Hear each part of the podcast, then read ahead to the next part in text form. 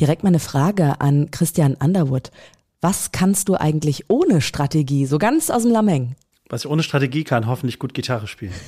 Man sieht's auch im Hintergrund. Eins, zwei, drei, vier Gitarren und ein E-Piano. Und. Ja, ist nur die Hälfte. Oh, okay, wow.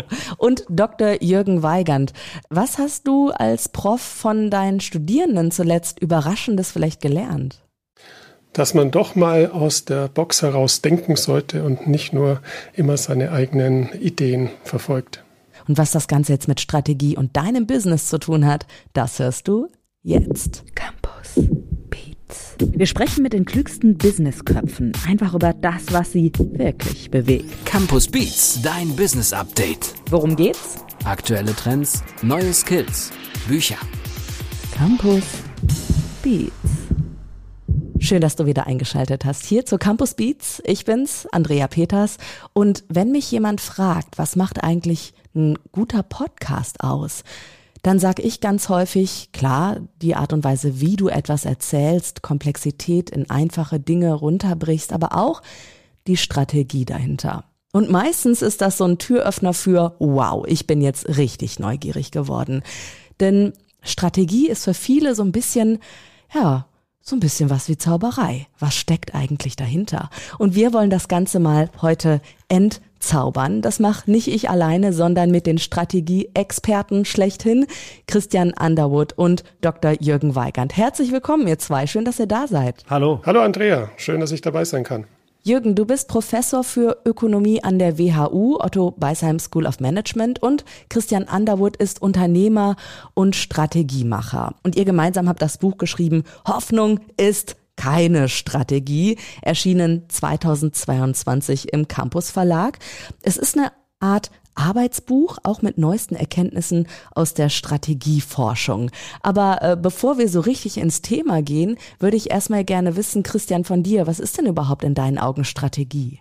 Strategie ist für mich, Ziele zu haben und der Plan, wie ich diese Ziele erreiche. Mhm. Jürgen, magst du was ergänzen? Was ist für dich Strategie? Weil ihr seid ja auch ja so ein bisschen der eine der Praktiker, der andere der Prof. ihr ergänzt euch ganz gut. Ja, aber Christian hat es ja schon auf den Punkt gebracht. Es ist einfach ein Plan. Wenn ich Ziele im Leben verfolgen will, dann sollte ich auch einen Plan haben, wie ich zu diesen Zielen komme. Und das ist Strategie, egal ob im Unternehmensbereich oder auch im persönlichen Bereich. Ich war übrigens von eurem Buch total überrascht, weil es auch sehr bildhaft ist. Und euer Buch ist aber eigentlich entstanden aufgrund eines Podcasts. Ich lieb's einfach nur. Der Podcast seit 2020. Hoffnung ist keine Strategie. Mittlerweile auch englischsprachig. Äh, alle zwei Wochen plus minus. Dann kommt noch mal eine Folge dazu. Christian, äh, wie ist es für dich, äh, von einem Podcast hin zum Buch zu kommen? Ist auch Wahnsinn, oder? Also jetzt könnte ich ja sagen, das war von Anfang an Strategie und das war's auch. Denn äh, unser, unser Plan war erstmal, wir wollten natürlich auch ein bisschen Reichweite aufbauen und äh, mal schauen, was, was gefällt den Hörern auch und was, was interessiert die Leute da draußen, dass wir jetzt nicht wieder ein Buch schreiben, äh, wie jedes andere, das nachher einfach im Regal steht. Verstehe. Äh, Jürgen, ich habe gerade so äh, gesagt, ja, Strategie ist für viele noch Zauberei und es ist so kryptisch ein bisschen. Kannst du Strategie vielleicht mal ein bisschen bildhaft auch gestalten? Ähm, was bedeutet vielleicht auch Strategie in einem Unternehmen? Naja, Strategie ist deswegen etwas äh, Sonderbares, Mystisches oder wie auch immer, weil es einfach aus dem militärischen Bereich kommt. Und die meisten Menschen außerhalb unserer Bereiche, Forschung und ähnliches, haben in der Regel nichts mit Strategie zu tun. Aber wenn man es mal ein bisschen bildhaft gestalten will, und ich nehme es jetzt mal weg von der Unternehmensebene und übertrage das auf den Sport. Ich bin und war begeisterter Fußballspieler und auch Trainer. Und da brauchst du auch eine Strategie. Du spielst gegen unterschiedliche Gegner und du musst dir überlegen, wie du diesen Gegnern begegnest. Heute spiele ich vielleicht gegen Eintracht Frankfurt und morgen gegen Bayern München. Da brauche ich ganz unterschiedliche strategische Herangehensweisen. Und ähm, Strategie ist etwas, wie ich schon sagte, ein Plan. Ich muss mir überlegen, wie ich dahin komme, wo ich hingehen will. Ob das jetzt im Fußball ist, ich will gewinnen, ich will mehr Tore schießen als der Gegner. Oder im, im eigenen Leben, dass ich, was weiß ich, eine gewisse Jobvorstellung habe und die verwirklichen will. Auch dafür brauche ich einen Plan. Jetzt würde ich gerne hier noch einmal tiefer nachfragen und nachhaken. Beat on Repeat. Denn das hört sich für mich so ein bisschen so an, ja, Strategie gleich Ziele setzen. Aber ich glaube, Jürgen, das sollte man nochmal klar abgrenzen, oder? Was Strategie und was Ziel ist. Das muss man ganz klar abgrenzen, denn Strategie ist der Plan, wie ich die Ziele erreichen kann. Ziele sind was anderes, die ich mir setze. Ich äh, möchte Weltmeister werden, ich möchte einen Marktanteil von 50 Prozent erreichen. Das sind Ziele. Äh, aber es sagt mir nichts, wie ich das erreichen kann. Es gibt ja unterschiedliche Wege, bestimmte Ziele zu erreichen. Und über diese Wege muss ich mir Gedanken machen. Und ich kann nur die Wege wählen, die ich auch mit den eigenen Ressourcen und Fähigkeiten umsetzen kann. Christian, was würdest du denn sagen, wo muss der Strategieprozess im Unternehmen eigentlich anpacken, damit es dann gelingen kann? Also er muss am Ende des Tages muss er alle mitnehmen. Das klingt jetzt erstmal so globalgalaktisch. Äh, das heißt auch nicht, dass jeder an der Strategie jetzt mit dran rumschrauben darf. Ne? Ist jetzt auch keine, keine Basisdemokratie an der Stelle. Aber am Ende brauche ich, brauche ich ein Team, brauche ich die Unternehmensführung, die sich auch in einem Team darum kümmert, diese Strategie zu entwickeln und sie in die Umsetzung zu überführen. Aber dann brauche ich natürlich auch die Mannschaft, denen ich das nicht nur einmal vorkaue, sondern von denen ich auch ein Buy-in brauche und für die ich das übersetzen muss. Und am Ende des Tages machen Menschen Strategie. Und äh, wenn wir diese Menschen nicht mitnehmen, wird das alles nicht funktionieren. Und du hast ja eben gesagt, das Buch ist relativ bunt geworden äh, und auch grafisch. Und ja, äh, wir sind alles Menschen. Warum soll da bitte nur Text stehen? Ne? Wir funktionieren alle visuell und deshalb haben wir das auch ein bisschen visueller gestaltet. Ich finde das auch klasse, dass ihr so eine Art Checkliste auch nochmal aufgeführt habt. Ja, also damit ich als Unternehmerin genau weiß, ähm, was brauche ich denn, um den Strategieprozess anzugehen. Vielleicht können wir mal ein paar Punkte rausgreifen, Christian, weil du bist ja einfach der Praktiker Praktika auch bei den Unternehmen als Berater mit dabei, hast schon viele Unternehmen durch den erfolgreichen Strategieprozess gebracht. Was sind denn so die klassischen ersten Fragen, wenn ihr in einem Meeting oder in einer Runde zusammensitzt? Die ersten Fragen sind, sind immer die wichtigsten, nämlich was ist euer Ziel? Wann soll das überhaupt auch eine Wirkung erzeugen? Wie viel Zeit haben wir denn für den ganzen Prozess? Wenn dann kommt, in vier Wochen müssen wir fertig sein, dann können wir auch gleich wieder aufhören, dann brauchen wir gar nicht anfangen. Ne? Also das, das sind so ein paar Klassiker und es braucht eine Offenheit und eine Offenheit auch, auch mal neue Wege zu gehen, verschiedene Perspektiven auch mit einzubeziehen, die auch mal wehtun. Und diese Bereitschaft muss am Anfang einfach da sein und äh, da stellen wir dann die wesentlichen Fragen, die vielleicht auch mal ein bisschen wehtun. Aber vielleicht eine, äh, die du dann auch nachvollziehen kannst, die stellen wir dann so in der Analysephase, ist immer, womit verdient ihr eigentlich wirklich Geld? Und diese Frage, die löst bei vielen Unternehmern immer ein bisschen, ja, Schweißausbruch aus. Denn so ganz genau zu wissen, womit man dann wirklich sein Geld verdient, ist verdammt schwer. Aber warum? Also ich dachte immer, das ist so unternehmerisch das Ding. Also ich muss ja auch als Solo-Selbstständige, die, die ich jetzt bin, muss ich ja auch schauen, okay, welche Projekte bringen bei wie viel Zeit invest, wie viel Outcome, damit ich irgendwie so auf meinen durchschnittlichen Tagessatz komme. Warum ist das so kompliziert in großen Unternehmen auf einmal? Ja, weil es natürlich undurchsichtig wird. Ne? Es wird undurchsichtig, wenn ich über verschiedene Länder schon agiere, wenn ich über verschiedene Produktgruppen, Produkte, ne, dann habe ich irgendwie 4000 Produkte. Äh, vielleicht stelle ich das eine oder andere Produkt nur für den einen Kunden nochmal in einer Customized-Variante her. Also das ist wahnsinnig schwierig, dann die verschiedenen Deckungsbeiträge am Ende hier noch rausfiltern zu können. Äh, und, äh, und das macht es so schwierig. Ich sag mal, ne, bei, bei einer Person und einem Zeitbudget musst du auch schon ganz genau tracken, dass du weißt, wie viel Zeitbudget am Ende des Tages dafür drauf drauf Aber diese Komplexität im Einsatz mit verschiedenen Ressourcen über Ländergrenzen und über viele Menschen hinweg, das macht es einfach wahnsinnig komplex. Und natürlich hilft da IT, aber die Realität zeigt auch, manchmal versteckt sich dann auch ganz viel in dieser IT und wir finden es nicht raus. Jürgen, geht dir das Ganze auch manchmal spielerisch an, um dann vielleicht auch so die Red Flags zu finden oder die größten Fehler zu identifizieren? Ja, natürlich. Äh, wie heißt es neudeutsch? Gamification ist ein Schritt, äh, das Lernen zu verbessern. Und wir verwenden da unterschiedliche Formen. Wenn ich jetzt mal auf den Unterricht äh, mit Studierenden zurückgreifen kann, verwenden da eine Simulation.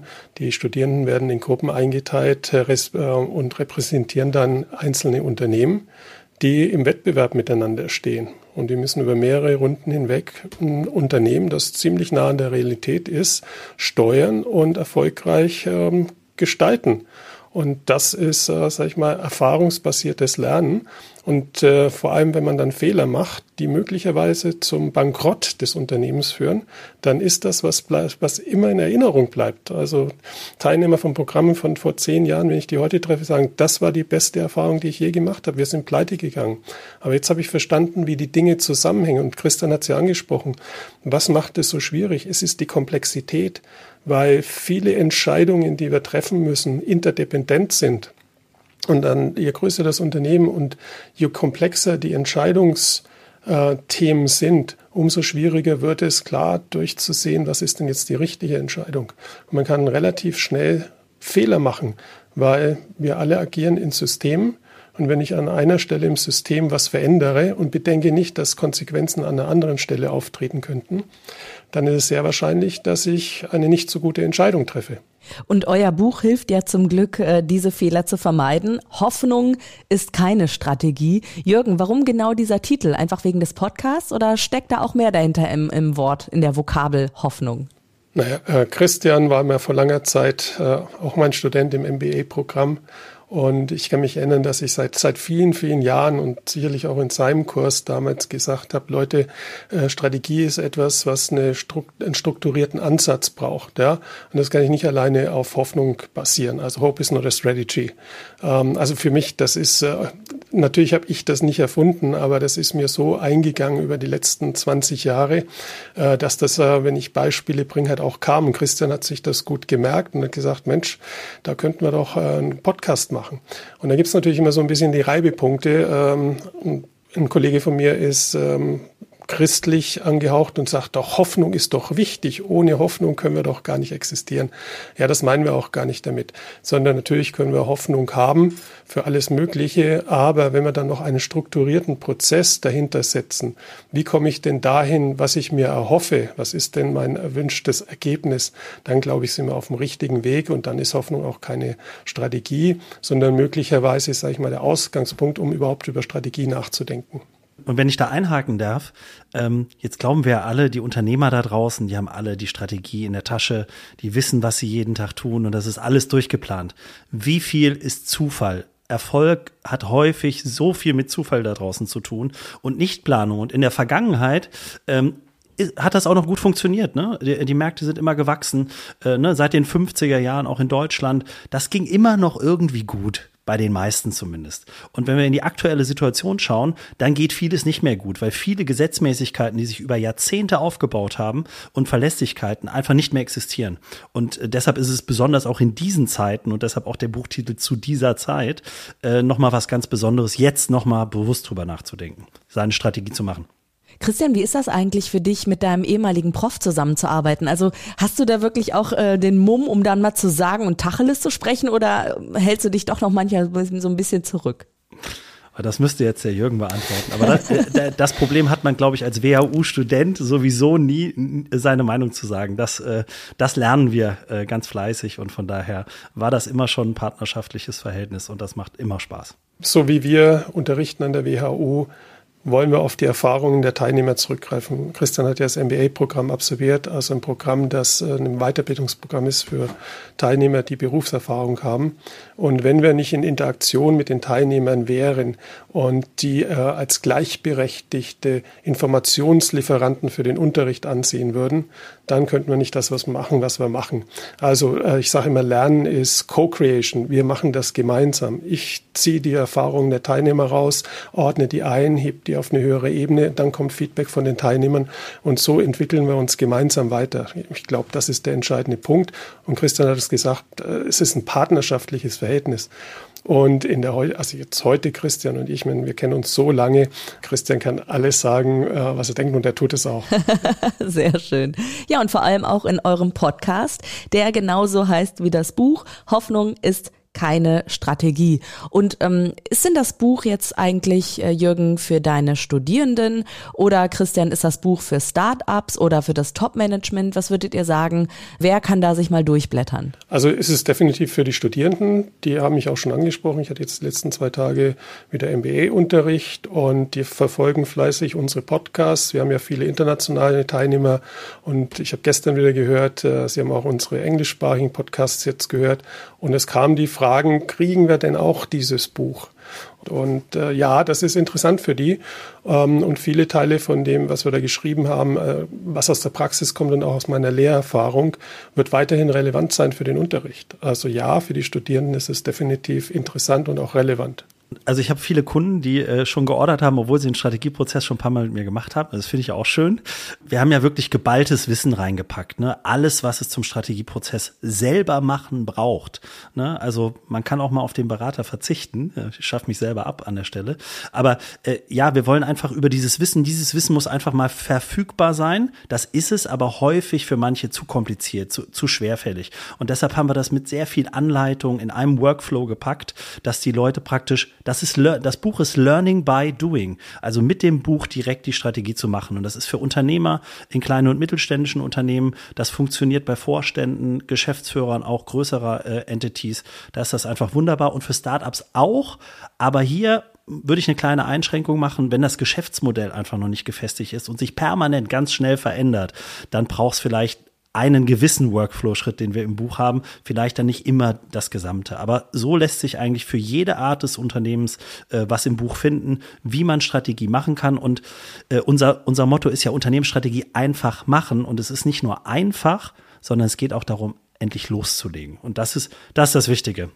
Genau, genau. Ich wollte gerade sagen, also schon, wenn ich so äh, ins Inhalt, Inhaltsverzeichnis irgendwie reinschaue, ne, klar gibt's da die Strategieentwicklung, planen, analysieren, fokussieren, adaptieren, aber dann auch ein ganz großer Punkt Strategie Umsetzung. Was habt ihr denn identifizieren können, woran hapert es manchmal einfach bei der Umsetzung? Weil ich kann mir nicht vorstellen, dass die Leute nicht motiviert sind oder faul, die wissen vielleicht einfach manchmal nicht, wie es geht, oder? Ja, die wissen manchmal nicht, wie es geht. Und also ich sag mal, der erste Punkt äh, ist, das Problem bei der Umsetzung ist, wenn die Entwicklung schlecht war. Also äh, shit in, shit out. Ne? Also wenn da, wenn ich da was Falsches reingieße, dann kommt, kann hinten auch nichts Vernünftiges rauskommen. Das ist der erste Schritt. Und wenn wir die Leute nicht schon im Entwicklungsprozess mitnehmen, einbinden, äh, mit daran arbeiten, ein Co-Creation, Jürgen hat es eben gesagt, dann wird das wahnsinnig schwierig, eine Akzeptanz in der Umsetzung zu finden. Häufig ja das Problem, wenn ich mir eine große Beratung hole, die entwickeln dann mit ganz vielen Beratern ganz schlaue Ansätze und die mögen auch richtig sein, die haben dann häufig noch keine Akzeptanz bei der Mannschaft. Und hier geht es darum, die eigene Unternehmensstrategie zu entwickeln. Und in der Umsetzung haben wir dann verschiedene Themen, der Kaskadierung von Zielen, äh, das auch transparent zu machen, das nachzuhalten mit Systemen. Das ist auch ein Change und das muss auch als Change- und Transformationsprozess gesehen werden, in dem auch wieder Menschen damit beteiligt sind. Vielleicht lösen sich dann äh, Geschäftseinheiten auf. Also wir haben ganz, ganz viel Veränderung auf unterschiedlichen Ebenen, die dann stattfindet. Und ich sag mal, äh, der Mensch im Mittelpunkt ist jetzt vielleicht ein bisschen zu viel gesagt, aber ohne den Menschen funktioniert es nicht. Weder im Entwickeln noch im Umsetzen. Und das muss ein ganz wesentlicher Fokus sein. Ja. Ich würde einmal gerne gerne ja den Menschen jetzt in den Mittelpunkt setzen, auch in dieser Campus Beats Folge. Ähm, Christian, ich habe gerade, bevor hier das rote Lichtchen des, der Podcast-Aufnahme leuchtete, haben wir schon mal kurz gequatscht. Du hast studiert wirtschaftliche Politik Südasien, wenn ich mich recht entsinne. Genau, politische Wissenschaften Südasien. Das war mein erstes Studium vor dem MBA an der WHU. Wahnsinn. Ähm, wie kommt es dann, dass du doch gesagt hast, nee, Strategie ist dann doch mein Ding? War das für dich auch ein, ein Findungsweg oder gab es vielleicht einen Moment in deinem Leben, wo du gesagt hast, ich möchte mich diesem Thema jetzt widmen? Ja, also da, wenn man so ein Exotenfach, Orchideenfach würde ich schon fast sagen, studiert, dann muss man irgendwann mal drüber nachdenken, wie verdiene ich Geld. Also brauche ich auch eine Strategie, wie ich da hinkomme. Und so bin ich dann über verschiedene Engagements, äh, bin zuerst im Journalismus gelandet, auch für den Indian Express in Neu-Delhi und dann in der PR-Agentur und dann in der Change-Beratung und am Ende des Tages dann irgendwo auch in der Strategie. Weil wenn wir Veränderungen gemacht haben, dann ging es uns auch immer darum zu verstehen, warum das Ganze passiert. Und das Warum muss in der Strategie passieren. Ähm, und deshalb habe ich mich dann darauf fokussiert. Aber vielleicht auch mal zurück zum Studium. Was war so wichtig? Was hat mich da fasziniert und was lässt sich auch schon übertragen? In Indien der 90er Jahre gab es viel Liberalisierung und auch der Versuch, das Land weiterzuentwickeln. Indien war wie China. Man wusste nicht, wer gewinnt das Rennen. Wir haben damals gehofft, Indien.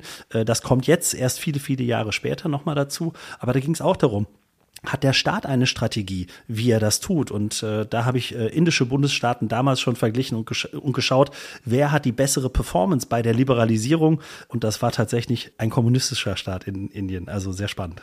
Jürgen, an dich natürlich auch die Frage, welche äh, persönliche Strategie hast du für dich entwickelt, um ja immer auch bei diesem Thema up-to-date zu sein, weil das ist ja ein ständiger Transformationsprozess, möchte ich eigentlich mal sagen, oder? Das ist richtig. Vielleicht war das schon dadurch angelegt, ähm, welches Studienfach ich gewählt hatte, nämlich Volkswirtschaft. Alle meine Freunde aus der damaligen Zeit wollten Betriebswirtschaft studieren, weil sie sagten, das ist realitätsnäher. Aber ich war immer mehr an den an Big Picture interessiert und hatte dann äh, auch festgestellt, dass mir die Volkswirtschaftslehre da wesentlich weiterhilft. Ich bin auch immer sehr von der generellen Position hergekommen, was sind denn Faktoren, die Dinge im, im in der Realität auch äh, definieren. Und wo, wo kommt die Veränderung her? Also diese Frage nach Ursache und Wirkung hat mich immer interessiert. Und dann bist du auch ganz schnell bei ähm, Strategie. Denn warum brauchen wir einen Plan? Der Hauptfokus der Ökonomie ist ja darauf, wie gehe ich mit begrenzten Ressourcen um. Wichtiger denn je zuvor. Nachhaltigkeit ist nichts anderes. Wie nutze ich am besten die vorhandenen Ressourcen? Und äh, diese Fragestellung hat mich immer umgetrieben, zunächst äh, eher auf der volkswirtschaftlichen Ebene und seit ich an der WHU bin, auf der Strategieebene. Also ich habe das jetzt auch, oder ich höre bei dir raus, korrigiere mich gerne, wenn ich das falsch verstanden habe, dass du auch sagst, als Unternehmen muss ich nicht nur die Frage stellen, wie kann ich Dinge monetarisieren, sondern welche gesamtgesellschaftliche Aufgabe habe ich vielleicht auch und welcher Mensch möchte ich eigentlich sein? Geht es auch so weit bei euch dann in der Arbeit, Jürgen? Ja, absolut. Ähm, vielleicht der Hinweis, was die Strategie, also viele Leute glauben ja, Strategie ist ein Input. Ich brauche erstmal eine Strategie, dass ein Unternehmen funktioniert. Äh, ich sage immer, Strategie ist ein Ergebnis, ist ein Outcome. Wovon? Nämlich muss man erstmal darüber im Klaren sein, welche Art von Unternehmen ich eigentlich sein will. Was ist unsere Identität? Wir haben das im Buch äh, versucht zu erfassen mit dem schönen deutschen Begriff des Leitbildes. Wofür steht das Unternehmen? Was ist der Unternehmenszweck? Im Englischen hast du dieses schöne Wort Purpose. Ja, das, das klingt so groß. Im Deutschen sagst du einfach Zweck. Aber was dahinter steht ist, wie will ich überhaupt an die Dinge rangehen? Was sind meine Werte? Was sind meine Prinzipien? Wie will ich ethisch handeln? Ich meine, wir sind in Deutschland, da gibt es dieses äh, Konstrukt des ehrbaren Kaufmanns, ja. Ähm, und die, dahinter steckt natürlich auch die Mitverantwortung, die Verantwortung für das eigene Handeln. Und Mitverantwortung bedeutet, Unternehmen können nicht einfach nur äh, auf sich selbst gucken oder auf ihren unmittelbaren Wettbewerb, sondern sie müssen das ganze Umfeld mit im Blick haben. Denn wenn es schief läuft, werden Menschen entlassen. Und das ist aus meiner Sicht etwas, was ich eigentlich verhindern würde, wenn ich Unternehmensstrategie bin. Ja, und, und, und deshalb haben wir in unserem Framework äh, auch im Zielbild das oberste Modul Wirkungsversprechen genannt. Nämlich, welche Wirkung verspreche ich, möchte ich der Gesellschaft äh, und allen beteiligten Stakeholdern sozusagen liefern. Denn das ist das Allerwichtigste. Wenn wir das nicht klar haben, dann kann ich die, den schönsten Kundennutzen produzieren und äh, auch ganz viel Geld äh, vielleicht verdienen äh, und in zig Märkten unterwegs sein. Aber wenn ich nicht weiß, warum und wofür ich das tue und mit welcher Wirkung ich am Ende des Tages dann enden will, dann, dann wird es schwierig und dann wird es auch belanglos. Schön, dass du die Wirkung einmal ansprichst, denn äh, zum Stichwort Wirkung habe ich euch was äh, Kleines mitgebracht. Und zwar, wie euer Buch auf den Verlag gewirkt hat, insbesondere auf euren Lektor Patrick Ludwig. Habt ihr Lust mal reinzuhören, was er mir gesagt hat? Gerne. Offbeat als ich zum ersten Mal mit dem Buchprojekt von Herrn Underwood und Herrn Weigand in Berührung kam, muss ich gestehen, war ich zunächst sehr skeptisch. Mit Strategiebüchern habe ich bis dahin nur wenig gute Erfahrungen gemacht. Es gibt doch schon einige und die Verkaufszahlen lassen bis auf wenige Ausnahmen sehr zu wünschen übrig. Und ich fragte mich, ob es denn wirklich noch ein weiteres braucht. Der Ansatz von Herrn Underwood und Herrn Weigand hat mich allerdings recht schnell davon überzeugt, dass ihr Buch funktionieren wird.